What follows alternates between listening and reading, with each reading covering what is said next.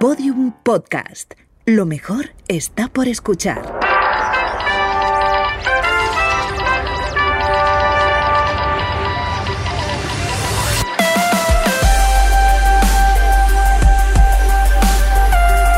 Tentación a Medianoche, un podcast que homenajea la radionovela escrita por Rafael Barón en adaptación de su novela homónima y realizada para la cadena Ser en el año 1973.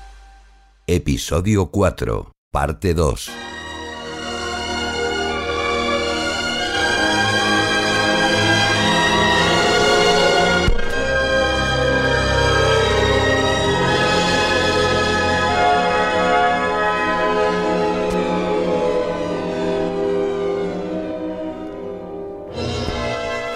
A la sazón, Rumanía estaba atravesando unos momentos difíciles.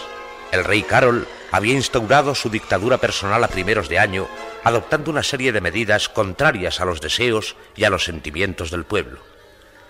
Prohibido los partidos políticos, disuelto los sindicatos para dar paso a corporaciones semejantes a la Italia fascista, la nueva constitución abolía en realidad los derechos civiles. Por otra parte, en el horizonte cada vez más desolador y hostil, ya se vislumbraba la amenazadora sombra de Hitler, a cuya influencia, que descansaba en la fuerza, pues sus hombres se encontraban cerca de la frontera, se debería el tratado económico, nefasto para los intereses rumanos, firmado en 1939 con Alemania.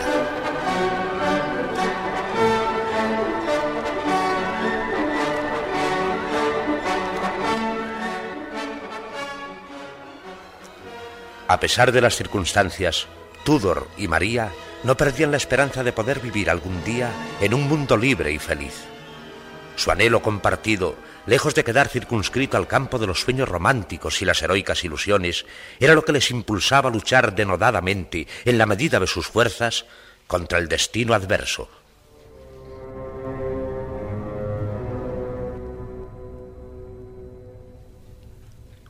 Tudor, en ocasiones, se manifestaba lleno de optimismo mientras contemplaba a su hijo en la cuna. Todo habrá cambiado en Rumanía cuando Petre tenga nuestra edad, María. El Señor lo quiera.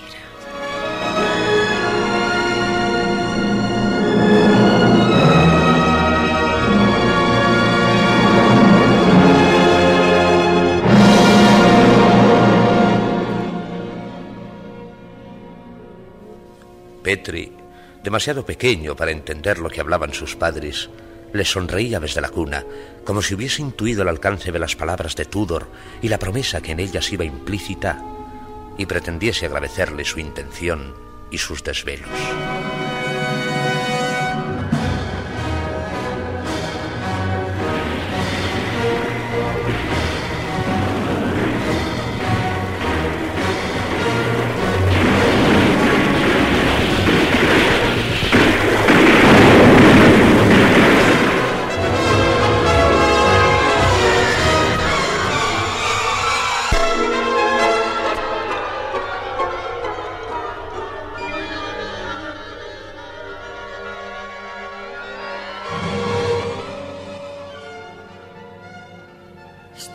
Asustada. Esta situación. Temo que los alemanes acaben apoderándose de Rumanía. Si eso llegase a suceder, Tudor. los rumanos no somos un pueblo que se deje sojuzgar. Como el pueblo español, no admitimos tiranías extranjeras. Yo recuerdo en todos sus detalles la guerra de la independencia española, uno de los capítulos más hermosos y también más heroicos de toda la historia. Aquellos hombres, aquellas mujeres, sin armas casi, desafiando y venciendo a los ejércitos de Napoleón. Una gesta memorable. Una gesta que yo ahora tengo más presente que nunca. ¿Cree usted que terminaremos así luchando por las calles contra los invasores, defendiendo casa por casa? Ah, Dios mío, Dios mío. Lo haremos si es preciso, Elena. Pase lo que pase. Sin vacilar.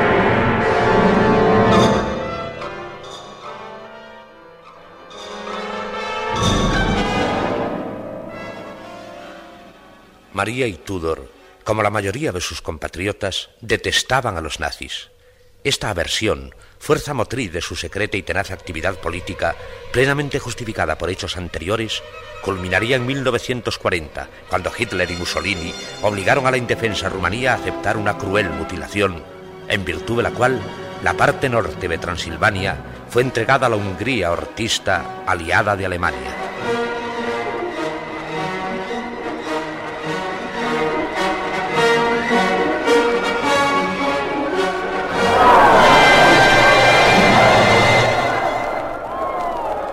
Hombres y mujeres, intelectuales y campesinos, obreros y soldados se manifestaron entonces de un extremo al otro del país, uniendo sus voces en un mismo clamor de protesta.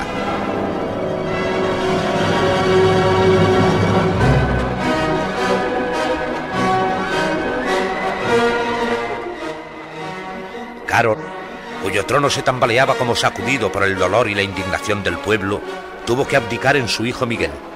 Sin embargo, la libertad para los rumanos continuaría siendo una utopía, pues al detentar el poder el general Ion Antonescu, una nueva dictadura más temible aún que la anterior, desencadenó el terror en toda la nación, al mismo tiempo que la ponía prácticamente al servicio de los intereses de Hitler.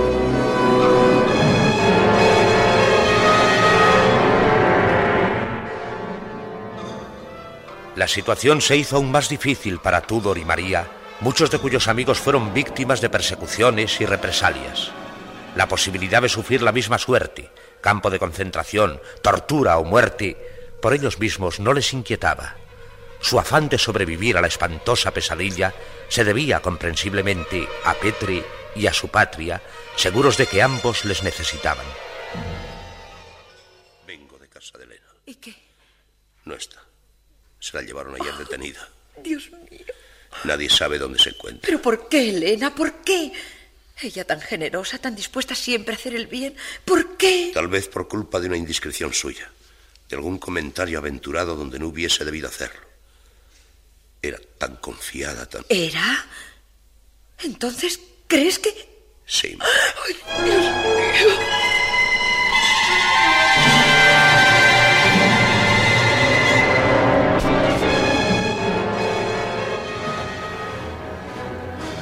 Solo habían pasado unas cuantas semanas desde la abdicación de Karol cuando las tropas de Hitler, a consecuencia de otro acuerdo entre los gobernantes y Alemania, entraron en Rumanía y ocuparon los más importantes lugares estratégicos de la nación, montes y aeropuertos, nudos de vías férreas y zonas petrolíferas.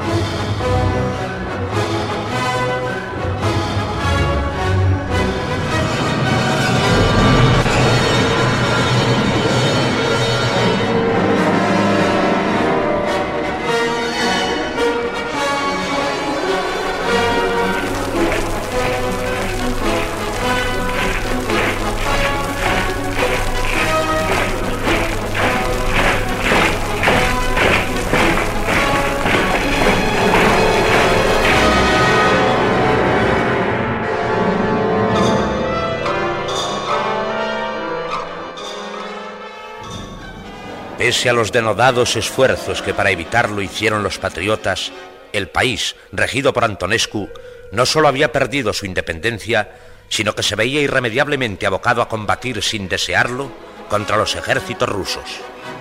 Esto sucedió al cabo de pocos meses, el 22 de junio de 1941.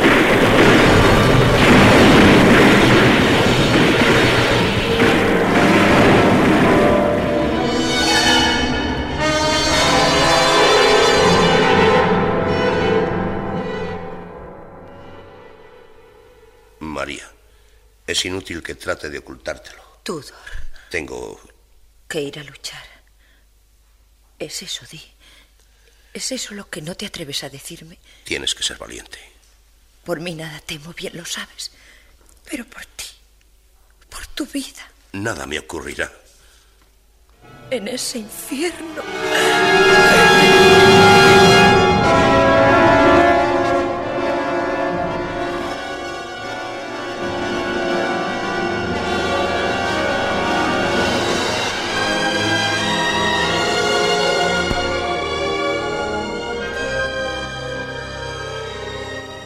Había nombres de lugares lejanos que se pronunciaban en voz baja, con lógico temor. Uno de ellos, tal vez el más repetido, era Auschwitz.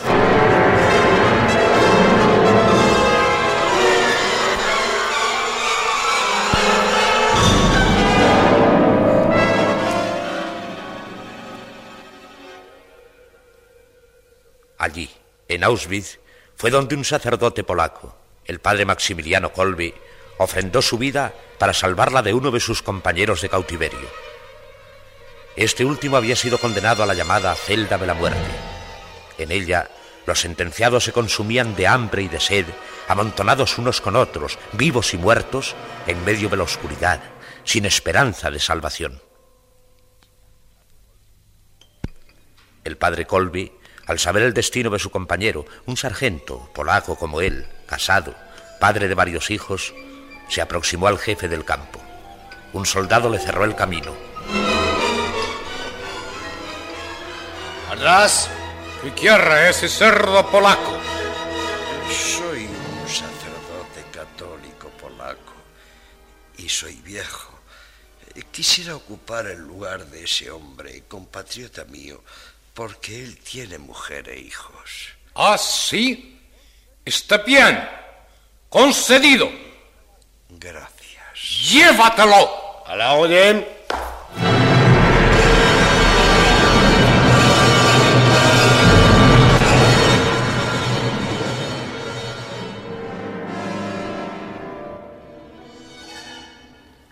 Así fue como el padre Maximiliano Colby ofrendó su vida el día 14 de agosto de 1944 en Auschwitz para salvarla de un hombre con quien jamás había cruzado la palabra. Muchos años después, en Roma, el Papa Pablo VI presidiría su beatificación.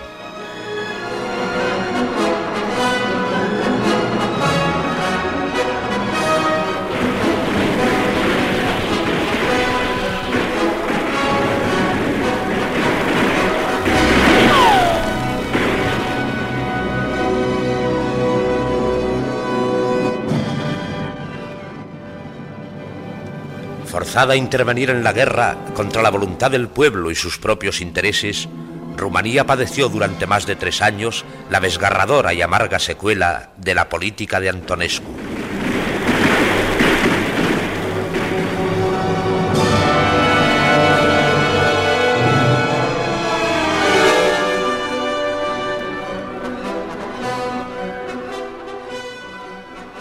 A las derrotas sufridas en el frente se unían las inevitables privaciones y el hundimiento de la economía nacional. Millares de víctimas serían, con la ruina del país, el precio de aquella locura.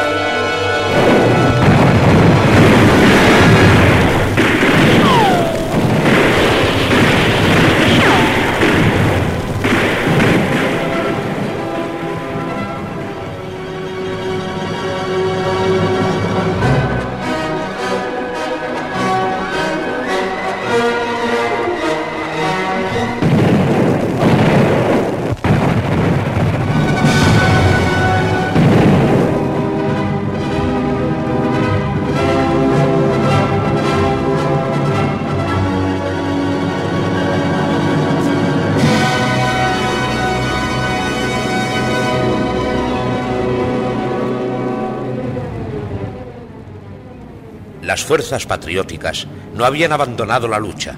Formaban dentro de ella representantes de todas las clases sociales, hermanados por el firme propósito de alcanzar los mismos y trascendentales objetivos. De estos, el primero, el más acuciante, era el derrocamiento de Antonescu.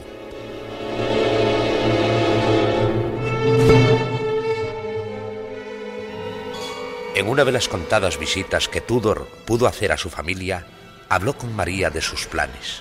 En cuanto hayamos derrocado a Antonescu, dejaremos de luchar contra los rusos y, uniéndonos a ellos, aplastaremos a nuestros invasores. Entonces también Rumanía volverá a ser independiente, libre. Pero ¿cómo vencer a los alemanes? Con sus armas, con su fuerza. Ten presente el ejemplo que nos dio el pueblo español en el pasado al enfrentarse sin armas importantes con todo el armamento de Napoleón. Tudor. Nosotros, como los españoles que lucharon el siglo pasado por su independencia, venceremos, María.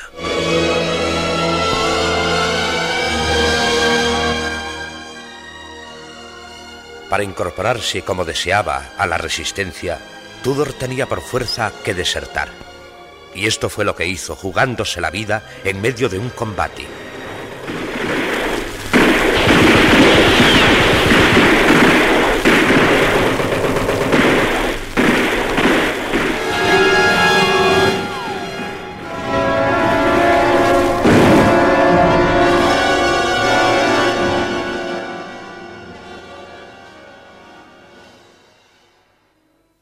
Un buen amigo del matrimonio, paisano de Tudor, fue a visitar a María sin atreverse a mirarla, vacilante. ¿Qué tienes? María. Di lo que sea. ¿No sabes? Nadie te ha dicho. ¿Qué? Habla. En las listas de bajas, Sigue. Tudor. Tudor. Tudor ha muerto. No, María. no lo creo. No puedo creerlo. Tudor vive, Mihai. Yo sé que vive. Vive, Mihai. Vive.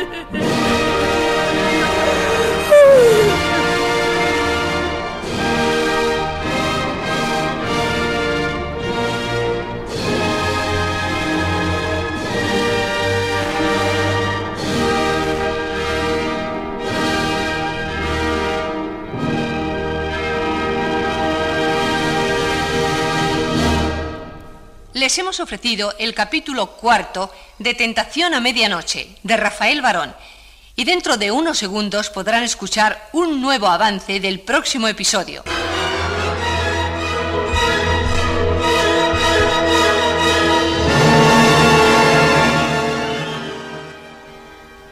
Mañana por la noche celebraremos una reunión muy importante.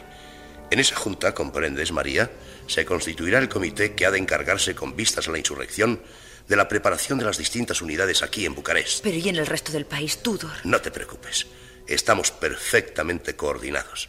Cuando llegue la hora, la rebelión se extenderá simultáneamente por toda Rumanía.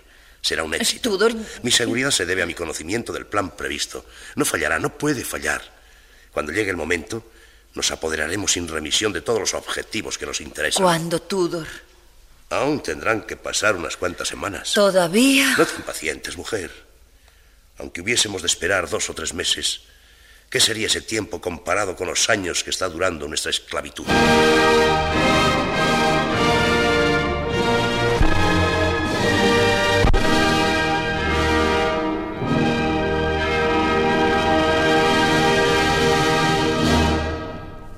El capítulo de Tentación a Medianoche que han escuchado ustedes hoy fue interpretado en sus principales papeles por Juana Ginzo, Maribel Ramos y Eduardo La Cueva.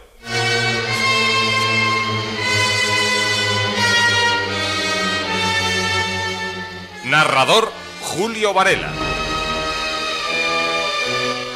Realización musical Enrique Aroca.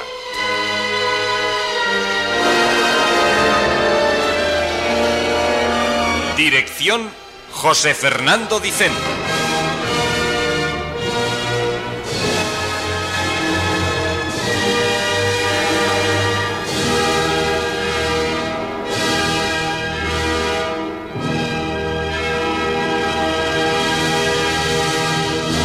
Síguenos en Twitter, arroba podiumpodcast y en facebook.com barra podiumpodcast.